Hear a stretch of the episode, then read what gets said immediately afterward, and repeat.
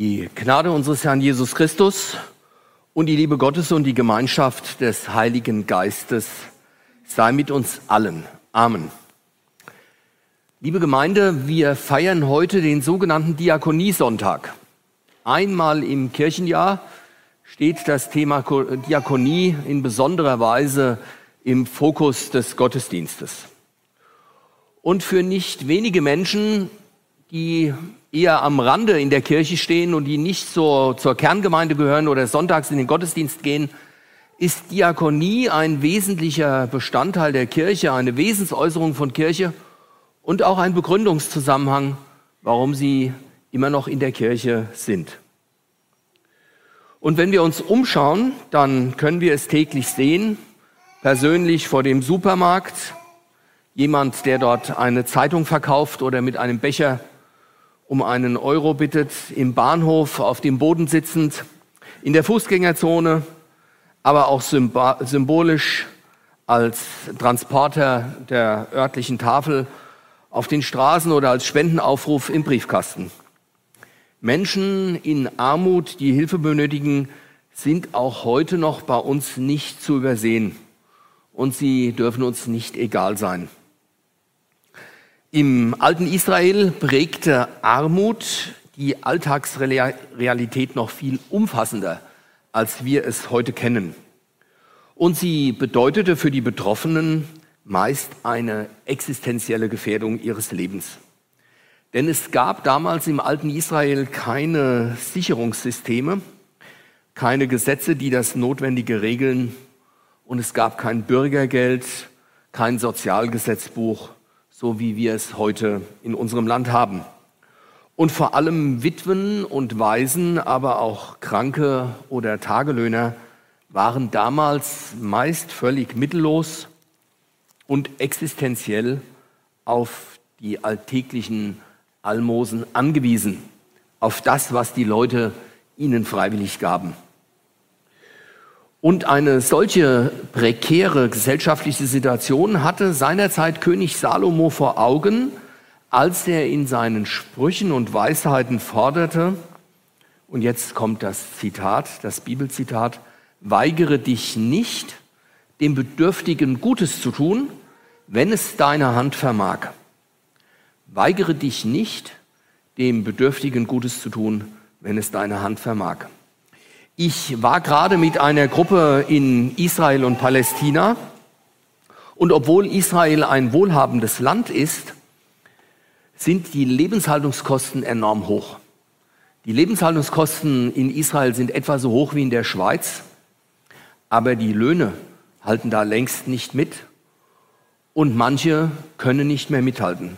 Und so sind es heute nicht wenige in Israel und Palästina, die auf die Almosen angewiesen sind, auf das, was ihnen andere geben. Und sie müssen betteln. Unterstützung wahrzunehmen und dann danach zu fragen, was die Menschen brauchen, ist auch heute noch in Deutschland unsere Aufgabe.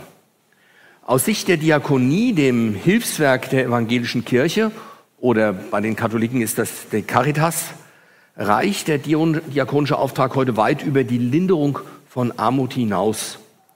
Unterstützung wird von ganz unterschiedlichen Menschen und mit ganz vielfältigen Lebenserfahrungen benötigt.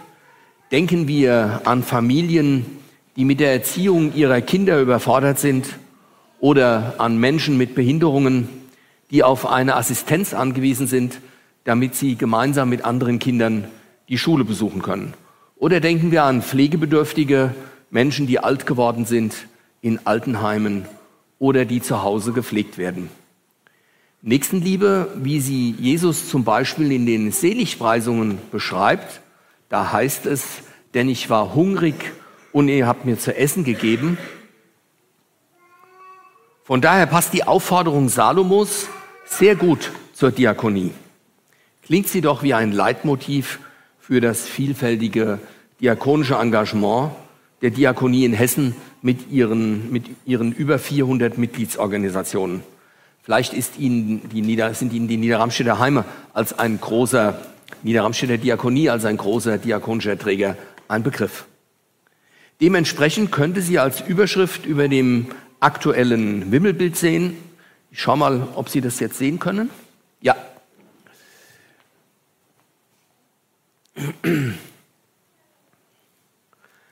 Vielleicht äh, schauen Sie sich das Bild einmal an, was Sie äh, sehen. Kann jemand was erkennen, was wiedererkennen? Können Sie es gerne sagen? Es ist ja ein Kunstbild, was es so in der Wirklichkeit nicht gibt. Ja, bitte. Genau, zum Beispiel das Darmstädter Schloss. Und es sind noch andere Gebäude zu sehen, also die Frankfurter Paulskirche oder das Schloss in Kassel. Also es ist das Gebiet von Hessen und Rheinhessen, in dem das Diakonische Werk Hessen und Nassau tätig ist. Dieses Wimmelbild stellt auch eine Auswahl von Arbeitsbereichen und Unterstützungsleistungen der Diakonie dar. Viele Angebote werden ja heute von hauptamtlichen Mitarbeitern erbracht. Manchmal sieht man die Schwestern mit den kleinen Autos rumfahren, wenn sie für die häusliche Krankenpflege unterwegs sind. Anderes wird von Ehrenamtlichen geleistet und Ehrenamtliche und Hauptamtliche arbeiten Hand in Hand. Ich möchte Sie einladen, kurz miteinander mit Ihrem Nachbarn ins Gespräch zu kommen, ob Sie schon einmal Erfahrungen mit der Diakonie gemacht haben. Und wenn ja, ob es gute Erfahrungen waren oder weniger gute Erfahrungen, welche Arbeitsbereiche Sie vom diakonischen Werk kennengelernt haben. Ja, manches kommt Ihnen vielleicht bekannt vor, anderes ist neu und Sie können es gar nicht genau erkennen auf dem Bild, weil es vielleicht ein bisschen klein ist oder Ihnen fremd ist. Manches kennen Sie aus eigener Erfahrung, aus der Familie oder der Nachbarschaft. Vielleicht kümmern Sie sich um Ihre alten Eltern. Manches vermissen Sie vielleicht auch. Oder Sie haben manches entdeckt, was Ihnen bisher unbekannt war. Weigere dich nicht, dem Bedürftigen Gutes zu tun, wenn es deine Hand vermag. So spricht Salomo in seinen Weisheiten, in seinen Sprüchen. Es ist für uns heute eher ungewöhnlich und methodisch sicherlich nicht der beste Stil, andere mit Ratschlägen zu überziehen und sie mit Lebensregeln zu belehren, so wie es Salomo damals getan hat. Fast wie in einem Benutzerhandbuch für ein gelingendes Leben fordert Salomo auf in seinen Weisheiten, tu dies, beachte Folgendes, unterlasse jenes. Dennoch haben die Sprüche Salomos meist einen wahren und tiefen Kern und sie können uns Orientierung geben für unser Leben und sind darüber hinaus von Realismus und einer Milde geprägt. So ist auch der zweite, zweite Teil des Satzes besonders zu beachten, weil er ein Gespür für unsere Grenzen zeigt und nichts Unmögliches von uns fordert. Tue Gutes, wenn es deine Hand vermag, heißt es da. Das heißt, wenn es dir möglich ist, wenn die Ressourcen, wenn du die Ressourcen dafür hast, wenn du etwas übrig hast, dann gib gerne ab. Neulich war ich mit einer alleinerziehenden Mutter im Gespräch. Sie arbeitet wirklich viel und rackert sich ab Sie gibt sich alle Mühe, ihren beiden Kindern eine gute Ausbildung und ein Studium zu ermöglichen. Und dabei ärgert es sie, dass andere in der Nachbarschaft von Sozialhilfe leben und es so, wie sie sich ausdrückt, immer nur hinten reingeblasen bekommen. Vergessen wir aber nicht, dass manche Eltern ihren Kindern gar nicht helfen können, dass sie überfordert sind mit dem, was in der Schule von Kindern erwartet wird. Diese Kinder sind ja nicht dümmer als andere, aber sie brauchen unsere Unterstützung. Und die jüngste OECD-Studie hat es wieder gezeigt. Leider ist es so, in keinem europäischen Land ist der Erfolg von Kindern in der Schule so abhängig vom Bildungsstand der Eltern, wie das in Deutschland der Fall ist. Und trotzdem ist die Ressourcenfrage immer noch hoch und aktuell. Sie ist herausfordernd für jeden Einzelnen von uns weil die finanziellen Spielräume mit der Inflation gesunken sind. Aber auch für die Diakonie als Verband mit ihren vielen Einrichtungen. Denken wir an die Tafeln, die zurzeit die Nachfrage nach Lebensmitteln gar nicht decken können und Kunden wegschicken müssen. Ich wohne ja in Mühltal. Wir haben keine andere Tafel, keine eigene Tafel. Und doch gehen jede Woche 60 Menschen, die einen Berechtigungsschein haben, nach Darmstadt, um dort an der Tafel sich Lebensmittel abzuholen. Oder denken wir an die Jugendhilfe, an Jugendliche in Wohngruppen, die zu Hause, weil es schwierig ist, keinen Platz haben, aber manchmal auch in einer Wohngruppe keinen Platz bekommen, weil wir nicht genügend Erzieher und Sozialarbeiter haben, die sich dort engagieren. Denken wir an Pflegebedürftige, die aus dem gleichen Grund auf die Betreuung durch einen Pflegedienst warten müssen. Und auch die Diakonie in Hessen selbst, die als Verband die zahlreichen diakonischen Träger dieser Arbeit im Hintergrund beraten unterstützt. Für sie werden die Ressourcen eng, weil die Kirchensteuer zurückgeht. Wir müssen also unsere Finanzen neu bündeln und überlegen, was können wir tun. Was können wir tun, wenn die Ressourcen knapp sind oder noch knapper werden? Und deswegen schlage ich Ihnen vor, dass wir uns auf das besinnen, was wir als Kirche und Diakonie gut können, worauf wir uns gut verstehen. Ich gebe Ihnen dazu vier Stichworte. Klientenorientierung, Barmherzigkeit, Kreativität und Zuversicht. Wer Hilfesuchende zuallererst offen danach fragt, welche Unterstützung sie wünschen, der achtet ihre Persönlichkeit. Dazu wird man oft die Erfahrung machen, dass ihr Wunsch eher pragmatisch und gar nicht so kompliziert ist, als wir es vielleicht vermuten. Jesus fragt die Menschen, was willst du, dass ich dir tun soll? Dazu zählt Realismus, der klar unterscheidet zwischen dem, was leistbar ist und was nicht und dass ich das dann auch meinem Gegenüber aufrichtig benenne. Wir werden auch Nein sagen lernen müssen. Ich war 16 Jahre in der Notfallseelsorge engagiert und oft habe ich es erlebt, dass ich in Familien kam oder in Haushalte kam, ein älteres Ehepaar und derjenige, der gepflegt hat, der musste plötzlich ins Krankenhaus, weil er sich völlig übernommen hatte und völlig erschöpft war. Und die hilflose Person, die zu pflegende Person blieb zurück und wir mussten dann etwas organisieren, Kurzzeitpflege oder was auch immer. Also wir dürfen uns auch nicht überfordern.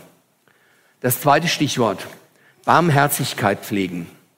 Wem es gelingt, seinen Mitmenschen mit einem offenen Herzen zu begegnen und auch mal abseits der Gepflogenheiten anzupacken, der kann selbst durch die Dankbarkeitserfahrung zum Beschenkten werden.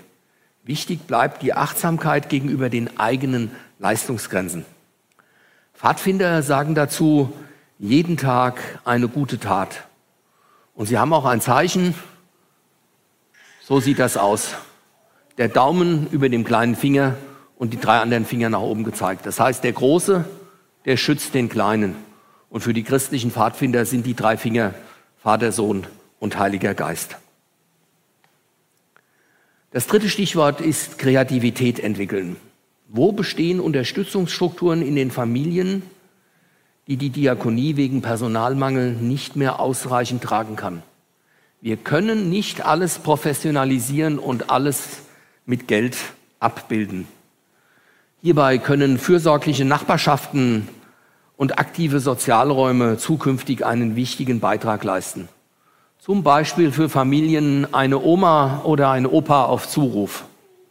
Wir leben heute meistens nicht mehr in drei Generationen Familien zusammen, aber eine ältere Dame, die noch rüstig ist in der Nachbarschaft oder ein älterer Herr, kann durchaus so etwas wie eine Rufoma oder ein Rufopa sein.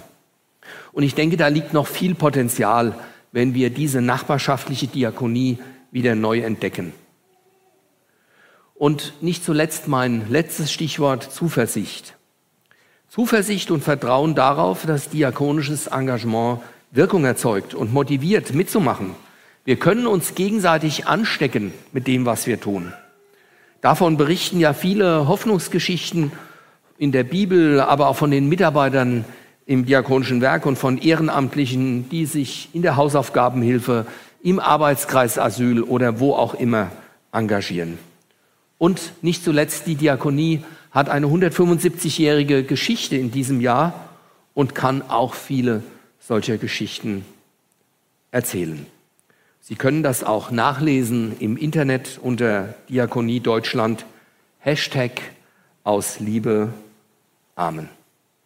Und der Friede Gottes, der höher ist denn all unsere Vernunft, der bewahre unsere Herzen in Christus Jesus. Amen.